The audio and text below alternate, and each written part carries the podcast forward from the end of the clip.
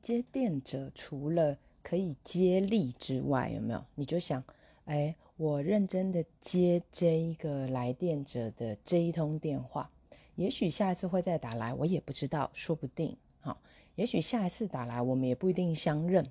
如果相认，可以怎么相认？那又是另外一个连续了，对不对？所以这个接力指的是你每一次都好好的接他，但是比较平常心。如果下一次又接到他，自己心中也有一个底了。啊，这是接电者可以帮自己摆的心理位置，所以那个练习是在你心中的。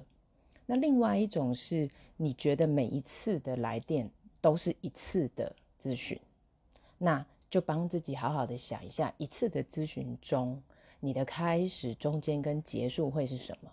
然后就把它当成一次的咨询，好好的做。发现自己的起承转合，我想这样你又是发现另外一个自己哦。